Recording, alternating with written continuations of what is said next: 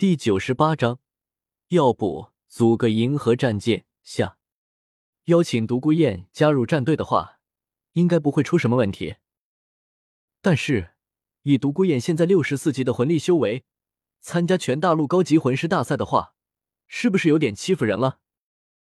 再加上从时间上来看，等到去武魂城参加决赛的时候，独孤雁的魂力搞不好都会突破七十级啊！全大陆高级魂师大赛的决赛圈，武魂殿那边的三位魂王先不说，就说天斗帝国这边的预选赛，在面对着以魂宗和魂尊为主，时不时的还有几个大魂师的情况下，独孤雁一个魂帝，是不是有点太欺负人了？而且还特喵的是一个修仙的魂帝，妈，算了，反正也邀请不到别人，就把独孤雁给拉到战队里面吧。白羽薇在为自己的战队在全大陆高级魂师大赛的对手默哀了一秒钟之后，就做出了把独孤雁给拉到自己战队里面的决定。至于独孤雁会不会加入自己战队的这个问题，白羽薇从来没有考虑过。讲道理。独孤雁不想加入天斗皇家学院的一队，不想和玉天恒那些独孤雁眼中的废物一起组队，但是不代表独孤雁不会和白雨薇还有宁荣荣一起组队啊。对于白雨薇和宁荣荣的实力，别人不知道，这些年没少在一起修炼切磋过的独孤雁还能不知道？扯淡！那加上独孤雁，战队的正选队员就有四个人了。白雨薇想了一下已知的四个正选队员中，自己、宁荣荣还有独孤雁三个人的实力之后，一个大胆的想法突然出现在了白雨薇的脑海里。反正独孤雁这位魂帝都拉到战队里面了，要不要再顺手把千仞雪这位师姐给拉到战队里面？没记错的，千仞雪这位便宜师姐已经有了魂圣级别的修为了吧？等到全大陆高级魂师大赛开赛的时候，自己和蓉蓉的魂力等级也会轻松的达到魂王的程度。到时候，一个魂圣，一个魂帝，两个魂王，开武魂和魂环的场面肯定会非常的有意思。只不过，说服千仞雪这位便宜师姐加入战队很简单，找个替身冒充雪清河也很简单。困难的地方在于。怎么才能让千仞雪可以正大光明的出现在战队里面？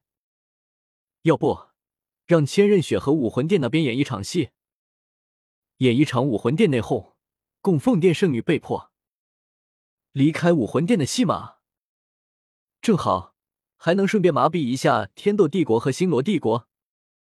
认真的想一下，操作好了，可是会给武魂殿带来相当多的好处的啊！只不过，想要这么做的话，就绕不开武魂殿现在的教皇比比东。考虑到比比东和千仞雪之间的关系，总感觉比比东不会这么容易的配合。总不能为了让千仞雪这位便宜师姐加入自己的战队，然后本仙女悄咪咪的用斩仙飞刀把比比东给干掉吧？想到这，白羽薇轻微的晃动了一下脑袋，将脑海中的那个干掉比比东的想法给甩了出去。虽说现阶段的比比东就是一个神经病，但还不至于一言不合的就干掉人家。哎，等下，神经病！想到了比比东现在的状态，白雨薇下意识的眯起了眼睛。现阶段的比比东处于黑化的神经病状态。那么，比比东现在的情况到底是什么？是受到了罗刹神的影响？还是因为当初千寻疾的事情，导致比比东在黑暗和绝望中只能想到自己和玉小刚相处的美好，进而对玉小刚产生了一股莫名的执念。又或者只是单纯的对玉小刚爱的痴狂，想要把千仞雪给拉到战队里面，就需要武魂殿那边配合着演一场戏。可是想要武魂殿配合演戏，就绕不开比比东这位千仞雪的生母。兼武魂殿的现任教皇，因此，比比东现在的真实心理决定着白羽薇是不是能把千仞雪给拉到自己的战队里面。如果是前两种情况，倒是好解决。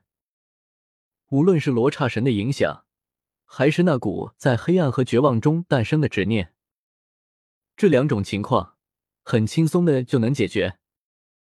到时候解决了这两种情况对比比东的影响，想必比比东的智慧，后面的事情会进展的非常顺利。最主要的是，解除了比比东和千仞雪之间的芥蒂问题，武魂殿的实力会变得更加的强大。这样，等到日月大陆那边来进攻斗罗大陆的时候，武魂殿才能以斗罗大陆领袖势力的身份，带领天斗帝国和星罗帝国一起对抗日月帝国。但如果是第三种情况，也就是比比东只是单纯的对玉小刚爱的痴狂，就不太好办了。虽然这种可能性不高吧，但是想一想柳二龙，就不能完全排除掉这种可能性啊。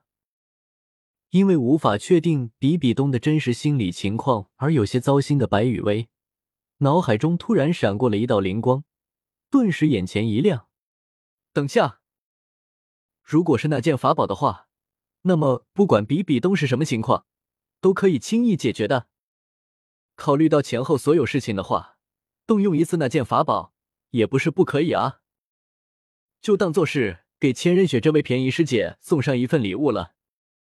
心里有了想法的白雨薇，顿时就不再纠结于比比东的事情，而是开始思考起了战队中最后两位正选队员的人选问题。现在的话，已知的正选队员。有我蓉蓉、孟依然、独孤雁和千仞雪五个人，还差两位正选队员，应该去那里找比较好。战队中就差最后两位正选队员了。白雨薇想了半天，也没想到还有那位比较靠谱的小姐姐可以挖过来。总不能真把叶玲玲从天斗皇学院的一队中给挖过来吧？